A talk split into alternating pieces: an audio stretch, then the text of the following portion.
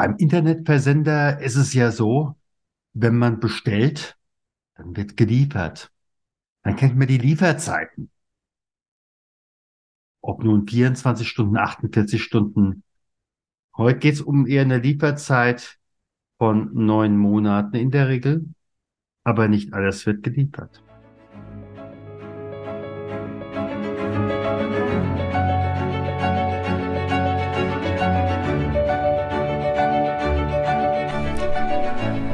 Schweres leicht gesagt. Der Podcast für Unternehmer, Personalverantwortliche und Betriebsräte zum Thema Trauer im Unternehmen. Mein Name ist Stefan Hund. Bevor wir starten, bitte ich dich, diesen Podcast zu abonnieren, damit du auch in Zukunft jede Folge direkt frisch auf deinen Podcast-Player bekommst. Wenn du eine Frage hast, die wir hier im Podcast ansprechen sollen oder einen bestimmten Gast einladen sollen, dann gib uns Bescheid. Am besten mit einer kurzen E-Mail über podcast.trauerimunternehmen.de. Und jetzt geht's los!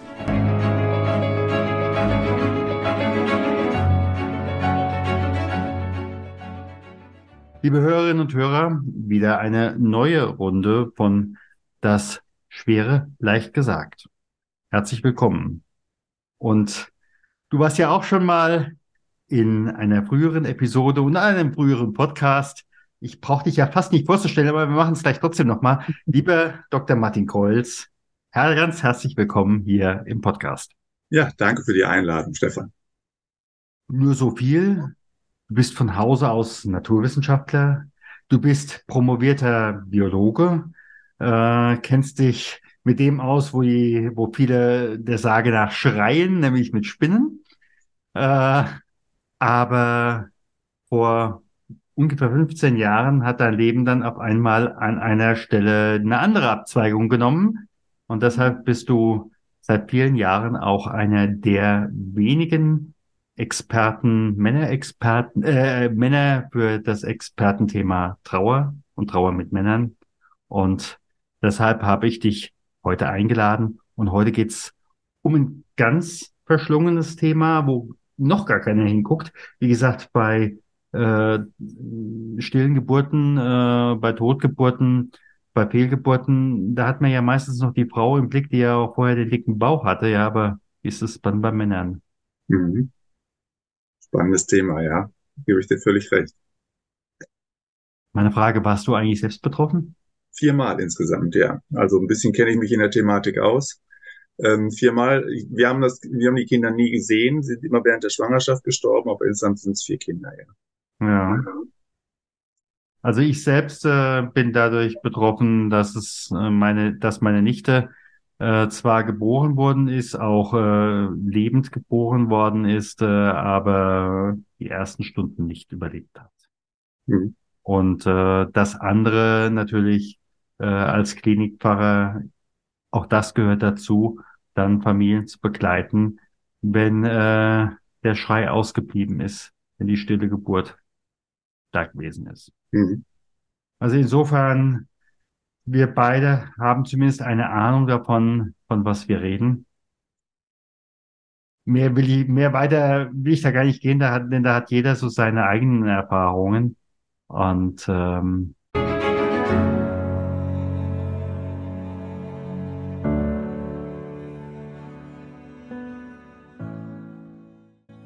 Im Arztbericht steht es unerbittlich. Jens, 42, hat Krebs im Endstadium. Noch sechs Wochen. Vielleicht. Und was jetzt? Zusätzlich zu allem Schock und aller Trauer. Wie geht es morgen weiter mit seiner jungen Familie, wenn das entscheidende Geld fehlt? Wie soll ab jetzt die Miete nach der Beerdigung bezahlt werden? Ohne größere Rücklagen.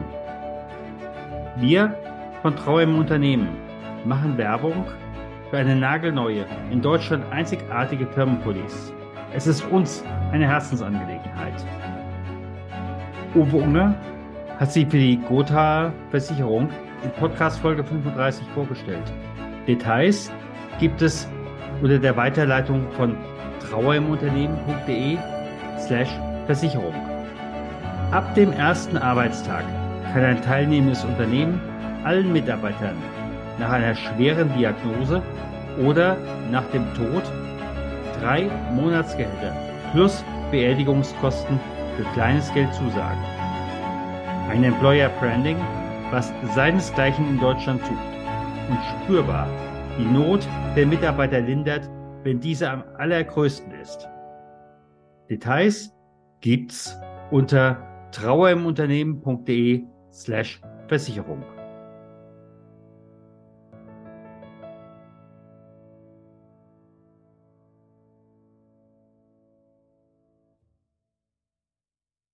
Wie würdest du heute das Thema sehen, auch jetzt aus der Sicht eines äh, Arbeitgebers, einer Führungskraft, äh, wenn du hörst, dein Mitarbeiter erwartet mit seiner Partnerin das erste Kind?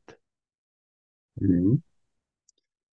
Vielleicht muss ich dazu fügen, neben der eigenen Erfahrung habe ich ja einige Jahre auch am Sternkinderzentrum gearbeitet in, in Odenwald, äh, bei dem ich da Familien auch begleitet habe, die eben stille Geburten erlebt haben oder wo die Kinder dann später verstorben sind. Von da ist ja, glaube ich, der Erfahrungsschatz ein Sammelsurium aus unterschiedlichen Erfahrungen. Einmal die eigenen, die man da einfließen lässt und natürlich die, die ich von den Familien kennengelernt habe. Und es zieht sich ganz häufig so ein roter Faden da durch. Das ist immer das, wo ich als Biologe auf der Suche nach bin. Nach dem roten Faden gibt es irgendwelche Systematiken, die dahinter liegen.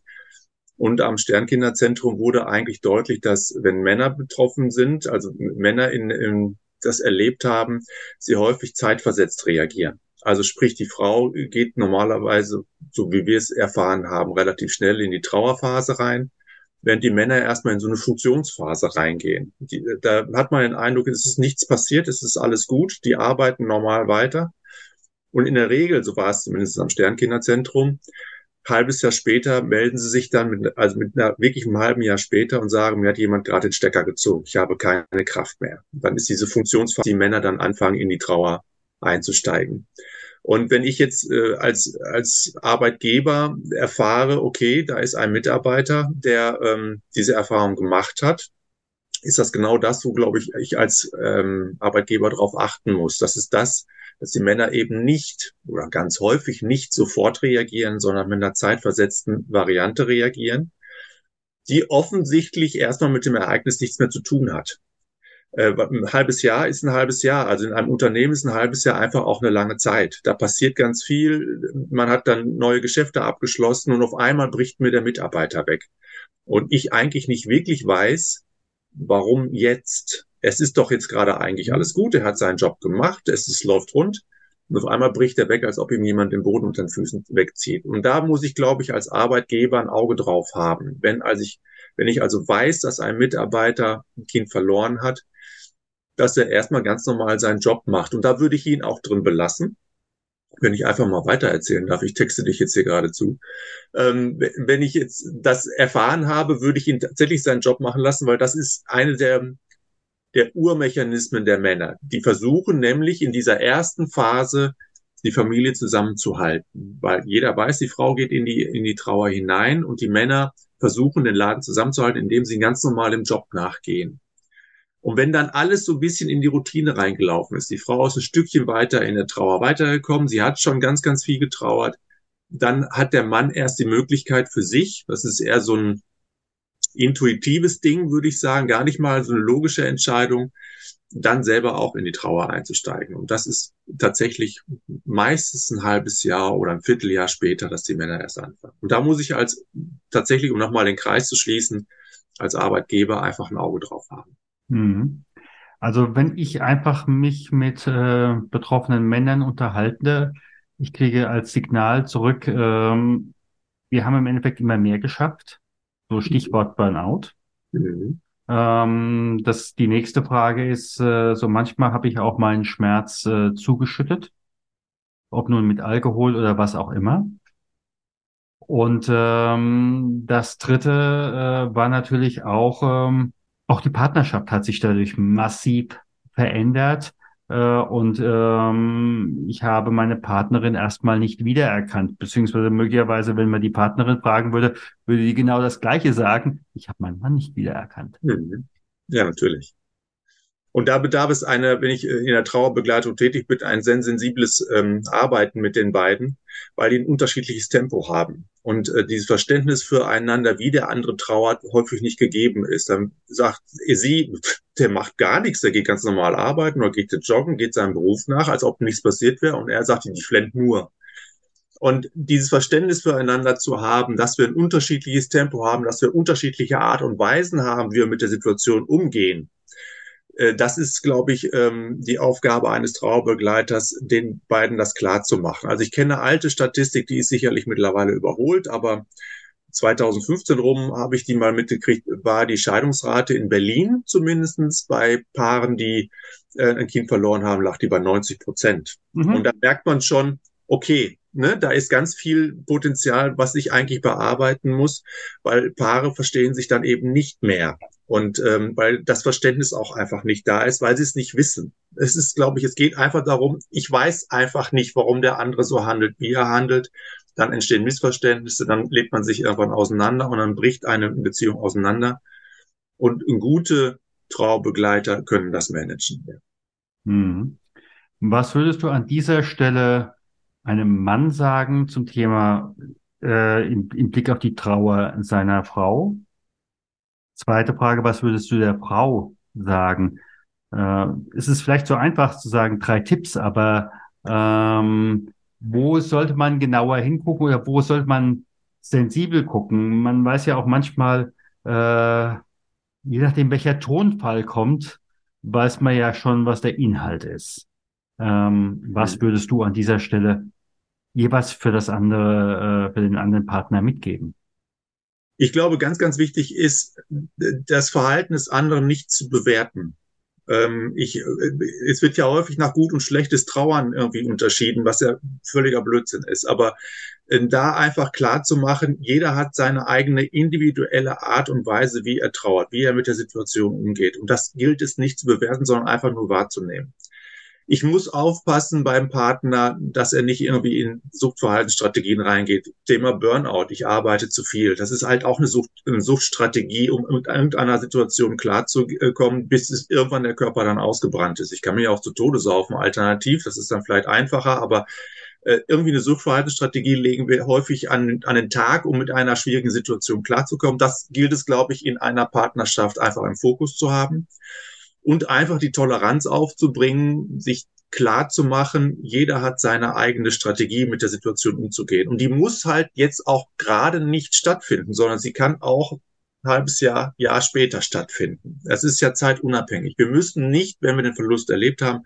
jetzt sofort trauern, weil das jetzt gerade passiert ist. Darum geht's überhaupt gar nicht.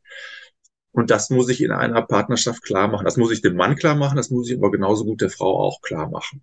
Mhm.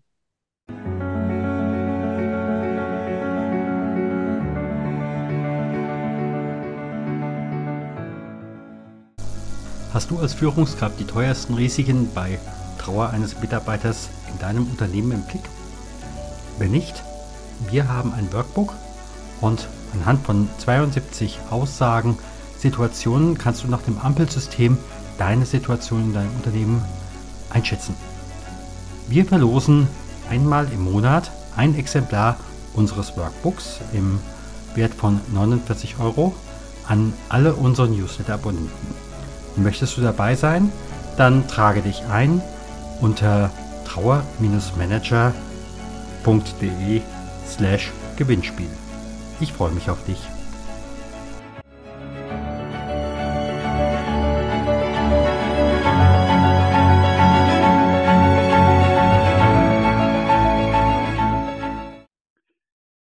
Hast ja an der Stelle auch mit vielen äh, Männern, auch in Männergruppen gearbeitet.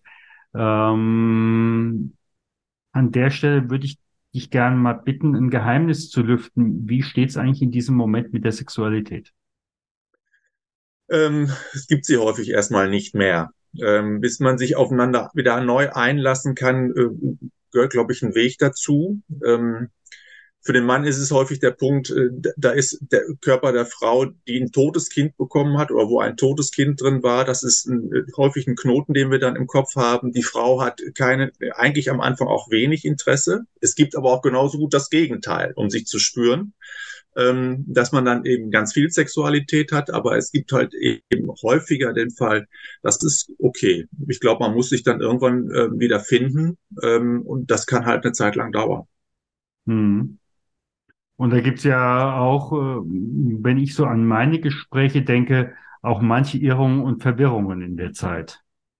Ja, natürlich, klar. Ja. Wie immer, wenn, wenn so eine Ausnahmesituation passiert ist, ähm, bewerten wir die Verhaltensweisen des anderen eben falsch. Und ähm, da gilt es dann darum, entweder zu dritt, also mit einem Begleiter oder eben untereinander, wenn das Vertrauensverhältnis eben sehr, sehr gut ist, ganz offen miteinander zu reden, was habe ich für Bedürfnisse, was habe ich für Wünsche und warum kann ich die, kann der andere sich vielleicht gerade gar nicht erfüllen, weil er nicht in der Situation und in der Lage ist. Mhm. Das ist aber dann ganz viel Gespräch miteinander. So, aber wenn ich keinen Zugang zu meinen Gefühlen habe, das bei vielen Männern eben der Fall ist, dann wird es halt eben schwierig. Ne? Ja. Gucken wir nochmal zurück auf den äh, Arbeitgeber oder auf die Führungskraft. Ähm, nehmen wir an, der Mitarbeiter sagte eben, signalisiert, das und das ist der Fall. Wann würdest du für dich als Führungskraft in die Planung reingehen? Würdest du dann von vornherein sagen, äh, ich weiß das jetzt, äh, lieber Hans oder wie auch immer, äh, wir haben jetzt Mai und äh, ich weiß, dass du möglicherweise im Oktober eine kritische Zeit haben wirst. Ähm, wollen wir darüber schon mal überlegen, wo wir vielleicht in dieser Zeit, wenn dann das Projekt XY ist, ein Tandem bilden? Oder wie würdest du an dieser Stelle damit umgehen, Gleichzeitig sagt der andere ja auch, ach ja, komm, äh, hab dich nicht so, ich, ich schaff das schon. Ich will ja mhm. auch nicht schwach dastehen. Mhm. Ich glaube, ich würde gar nicht äh, schon nach einem Plan B rufen äh, für, den, äh, für die Situation, dass der Mitarbeiter XY ausfällt, sondern ich würde mit dem Mitarbeiter klar machen, ähm, dass ich als Führungskraft weiß, in welcher Situation er ist, dass es da Stellen gibt, über die man Rat holen kann, aber ich auch weiß, wie Mechanismen einfach laufen und dass er früher oder später eine Auszeit wahrscheinlich benötigt. Und die er dann doch bitte dann eben auch, ähm, ich stelle mich als, als Führungskraft darauf ein, aber ich muss auch von meinen Mitarbeitern einfach einfordern und sagen, okay, die Führungskraft weiß es, das ist völlig okay, dass ich einfach eine Auszeit benötige. Und dann muss ich sie irgendwann äh, dann eben auch nehmen, damit ich Luft holen kann. Ähm, ich glaube, ich würde so vorgehen. Ich würde dann natürlich als Führungskraft für mich selber einen Plan B entwickeln. Aber ich glaube, den würde ich nicht mit dem Mitarbeiter entwickeln, weil der hm. fühlt sich dann unter Druck gesetzt. Ja. ja. Äh, dann heißt es nachher, ey, ja, ich falle nicht aus, ich schaffe das schon, ich schaffe das schon. Und dann äh, häng, hangelt er sich vielleicht noch zwei, drei Monate weiter. Und ähm, die, die Auszeit hätte er aber vielleicht vorher schon gebraucht. Und deshalb würde ich sagen, okay, ich habe für mich einen Plan B als Führungskraft und dem Mitarbeiter sage ich, ich weiß, was passieren kann. Das muss nicht passieren, aber ich weiß, was passieren kann. Ähm, sei einfach ehrlich mir gegenüber. Wir können diese Situation dann äh, ohne Probleme lösen. Hm. Du hast ja an der Stelle nochmal äh, einen größeren Einblick. Wie weit gibt es eigentlich äh, für Männer an dieser Stelle, ich sag mal, Trauergruppen oder Trauerangebote im Sinne von äh, die anonymen verlassenen Väter? Wie auch immer. Ja, das ist ähm, Mangelware in Deutschland leider, absolute Mangelware. Also ich weiß, dass äh, das ähm, Sternkinderzentrum in Oden hat halt einen sehr guten Job gemacht. Ähm, die haben viel gemacht in dem Bereich. Ich weiß nicht, wie es zukünftig dort aussehen wird, wie weit sie da ihren Job weiterhin machen, kann ich nicht beurteilen. Ähm, ich weiß, dass es die, ähm, im Odenwald die, äh, das Sternkinderzentrum gab ähm, oder noch gibt in Teilen. Da weiß ich aber nicht, wie die zukünftig arbeiten. Ich weiß, dass es im Ruhrgebiet die Familientrauerbegleitung gibt.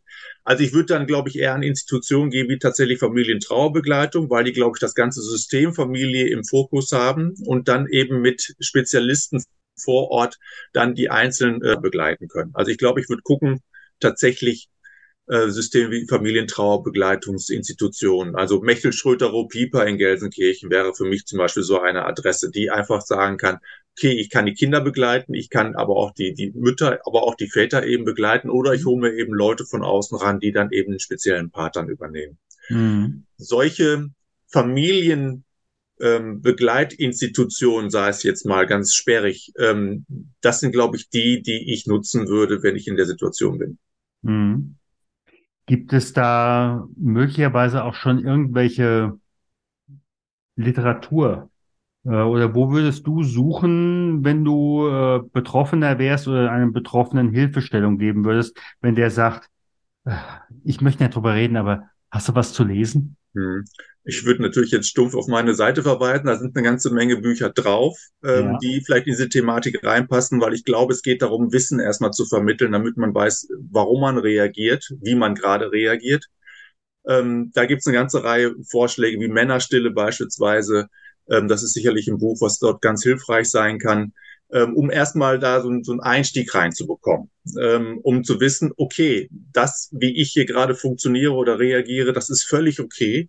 Mhm. Ähm, weil wir stehen ja als Betroffene erstmal da und haben ja gar keinen Plan und auch gar keine Ahnung, weil wir uns ja mit der Thematik nie vorher auseinandergesetzt haben. Und das ist ja auch gut so. Und wer, muss man ja auch nicht zwangsläufig. Ja. Aber ich brauche, glaube ich, erstmal einen Input von außen, vielleicht über Bücher ähm, oder vielleicht auch über, über Gespräche, äh, damit ich weiß, das ist alles okay, das, was ich jetzt hier gerade mache. Und so wie ich jetzt gerade fühle und denke, das ist auch völlig okay. Aber dafür brauche ich, glaube ich, einen Input und ähm, Männerstille wäre zum Beispiel ein, ein Vorschlag, den ich dann nutzen würde. Mhm. mhm. Wenn ich so richtig das beobachte, äh, hast du ja auch einen Roman geschrieben. Genau. Ähm, das lehre ich. Ich sag mal, äh, das kann ich sehr gut nachvollziehen in dem Moment, wo da äh, einfach auch ein Lebenskonstrukt nicht mehr da ist, dann ist man erstmal leer. Ja, ist man erstmal ausgepumpt. Und ähm, darf ich so ein bisschen mit dir in dieses Buch reingucken? Worum geht's da? Was würde mich als Leser oder Leserin erwarten? Hm wir Männer haben, glaube ich, das häufige Problem, dass wir uns nicht wirklich um uns selber kümmern. Wir sind äh, Funktionseinheiten. Wir betrachten uns häufig auch eher so maschinell. Also wenn wir, wenn wir krank sind, dann versuchen wir uns zu reparieren. So, und in dieses Buch oder diesen Roman habe ich deshalb geschrieben, um einfach mal dieses, diesen Aspekt aufzuwerfen. Ein, ein Mann, der in einer Struktur gefangen ist, die ich wirklich überspitzt dann dargestellt habe, versucht auszubrechen ähm, um einfach einen neuen Weg für sich zu finden, um mal selber wieder zur Ruhe zu kommen. Hat aber das Pech, dass er bei seinem Ausbruchsversuch selber in einen Unfall verwickelt wird und ins Koma fällt, was aber gleichzeitig ein Glücksfall ist, weil er durch dieses Koma, in das er fällt, nicht mehr an physikalische Gesetze gebunden ist, sondern tatsächlich frei im Geist loslaufen kann, um sich selber zu finden. Ähm, parallel dazu ist die Geschichte seiner Frau da, die diesen komatösen Körper pflegen muss, weil kriegt der Körper keine Pflege, würde er von alleine sterben. Das heißt, es gibt zwei parallele Handlungen, die am Ende auch wieder zusammenlaufen, aber ähm, wo beide quasi einen Job machen müssen, um sich letztendlich wiederzufinden. Und das ist bei ihr der, die Arbeit an dem Körper ihres komatösen Mannes und bei ihm ist es quasi die Wanderung im Kopf um letztendlich wieder zu sich selbst zu finden, um für sich einfach eine Basis zu kriegen. Und sie, er läuft dann durch verschiedene ähm, Bereiche der Erde, ist aber völlig ungebunden von allen physikalischen Sachen und kommt dann irgendwann an eine sogenannte Bibliothek des Lebens, wo alle Geschichten aller Menschen abgespeichert sind. Und da liest er quasi in seiner eigenen Geschichte. Und ähm, da werden ihm viele, viele Sachen klar. Und ich glaube, darum geht's. Es ist, wir haben häufig ähm, ein leeres Ich, also wir sind wie eine Amphore, die wir als Kinder noch voll haben, weil wir da ganz bei uns sind und die wir dann irgendwann leeren, weil wir einfach nicht mehr mit uns selber arbeiten. Und ich glaube, es ist das Ziel im Leben, diese innere Leere immer wieder zu füllen, um zu wissen, wo wir eigentlich im Leben stehen und welche Aufgabe wir eigentlich ähm, eigentlich eine Wanderung eines Mannes, um sich selbst wiederzufinden. Ja. Und ich glaube, dass diese Geschichte eben auch Teil für Männer sein kann, die vielleicht gerade neben sich stehen, weil sie das Gefühl haben, nicht mehr Teil der Handlung zu sein, in der sie gerade eigentlich auch eine ganz wichtige Rolle spielen. Ja, ich denke, es ist, es ist einfach wichtig, sich in diesem Moment präsent zu sein. Wer bin ich? Ähm, wenn möglicherweise außenrum vieles zusammenbricht. Ja, genau. Ja. Und dann muss ich mich selbst reflektieren können. Und ähm, das ist, glaube ich, eine ganz wichtige Aufgabe im Leben, dass wir das immer wieder hinkriegen, Selbstreflexion zu fahren, ähm, um Situationen, glaube ich, gut einschätzen zu können. Nun hören uns in erster Linie auch Unternehmer und Führungskräfte und Betriebsräte.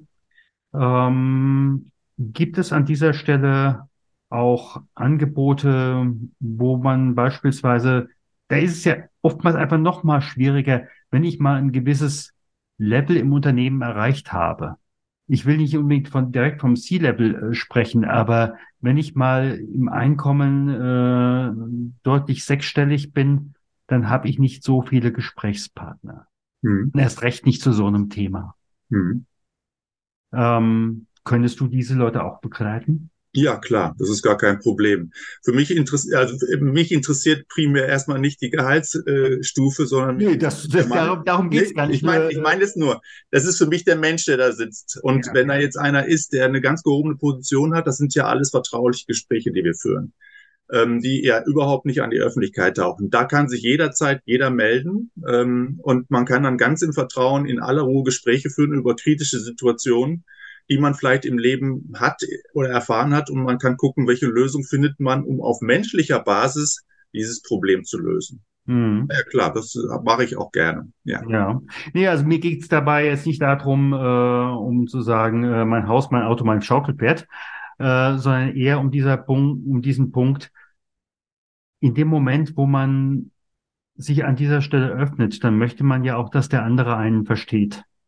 Und äh, die Frage ist einfach auch, kannst du in diese Welt mit eintauchen äh, und können diese Menschen davon ausgehen, dass du zumindest ein bisschen mehr äh, als vielleicht andere, die in dieser Welt nicht zu Hause sind, damit umgehen können?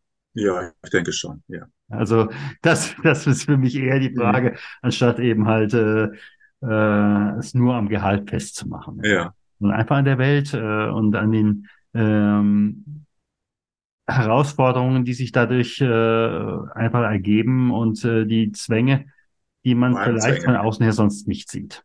Vor allem die Zwänge, ja. Ja. Ja, die ja, Rolle, die ich dann zu spielen habe, ja, klar. Ja, und ich denke mal, in dem Moment äh, muss man ja auch nochmal ganz andere Firmenkonstrukte äh, im Blick haben, äh, möglicherweise auch, wer gönnt wem welche Stellung, was auch immer nicht und äh, nutzt dieses und äh, lassen wir jetzt mal den Rest. Der Rest kann sich jeder denken. Ja, natürlich. Leider ist es so, ja. Ja, ist so. Ja. An der Stelle einfach nochmal die Frage nach einem Schlusswort. Ähm, wenn sich für eine, einen Mann, sage ich jetzt bewusst mal als Mann, ähm, eine solche Situation abzeichnet, was würdest du ihm im Vorfeld mit auf den Weg geben? Bei seiner Frau zu sein, ähm, ihr zur Seite zu stehen, aber ihr eben auch alle Freiheiten für ihre Trauer zu geben. Ähm, und dabei sich selber so ein wenig, wenn die Zeit, wenn der Raum da ist, sich im Fokus zu haben, ob er auch irgendwann ähm, merkt, dass es bei ihm losgeht. Ähm, er muss sich nicht wundern, dass er nicht sofort trauern wird. Ich glaube, das ist ganz wichtig. Das hat nichts mit Gefühlskälte zu tun, das hat nichts mit ähm, Egoismus zu tun, aber es ist in der Natur des Mannes liegt es so, ähm, dass wir ähm, später trauern, weil wir immer meinen, erstmal die Reflexion zu stehen und zu sagen, es ist alles gut, so wie es gerade ist. Auch wenn ich gerade nichts spüre, ist das kein Problem. Das kommt. Das kommt, wenn die Zeit ein bisschen vergangen ist und dass man da entspannt einfach ist. Und erstmal die Ruhe und die Zeit hat, sich tatsächlich um die Frau zu kümmern oder vielleicht um die Kinder, die noch da sind, um dann äh, sich vielleicht ein paar, ein paar Monate später, ein paar Wochen später dann für sich die Zeit zu nehmen aber das vielleicht auch in der Familie deutlich zu machen, dass die eigene Trauerzeit noch kommt und dass auch Verständnis von der anderen Seite in der Familie einfach da ist, dass sagt, ich funktioniere jetzt, es ist okay so, aber in ein paar Wochen, ein paar Monaten bin ich vielleicht dran, damit ihr einfach Bescheid wisst, dann kann es sein, dass ich vielleicht dann mürrisch werde, kann sein, dass ich dann vielleicht trauere, vielleicht kann ich dann auch, bin ich auch nicht mehr wirklich einsatzfähig, vielleicht bin ich dann auch ungerecht ähm, dann ist es vielleicht einfach meine Zeit und dann wäre es schön, so wie ich jetzt für euch da bin, dass ihr dann für mich da seid. Und dann kommt man, glaube ich, als Familienverbund da auch gut durch. Mhm. Und ich glaube, dasselbe kannst du genauso auch auf die Arbeitsplatzsituation übertragen. Ja. Äh, lieber Chef, liebe Chefin, in gewissem Maße, auch wenn dieses Bild sicherlich an einigen Stellen schwierig ist, aber auch du bist an dieser Stelle Teil des Familienverbundes. Ja, ist so. Ja, klar. Ein guter Chef sollte auch darüber Bescheid wissen, einfach. Ja. Klar. Dann mal ganz, ganz herzlichen Dank. Gerne. Und schauen wir mal, zu welchem Thema aus diesem Bereich wir uns als nächstes wieder unterhalten werden. Ich würde ja? mich freuen. Vielen Dank, dass du auch heute wieder dabei warst bei das Schwere leicht gesagt. Abonniere und teile gerne diese Podcast-Episode. Abonniere auch gerne unseren Know-how-Transfer, damit du und dein Unternehmen wissen, was sie bei Trauer eines Kollegen tun können. Alle Links findest du in den Show Notes. Wir freuen uns, wenn du in der nächsten Folge wieder dabei bist. Herzliche Grüße, dein Stefan von trauermanager.de.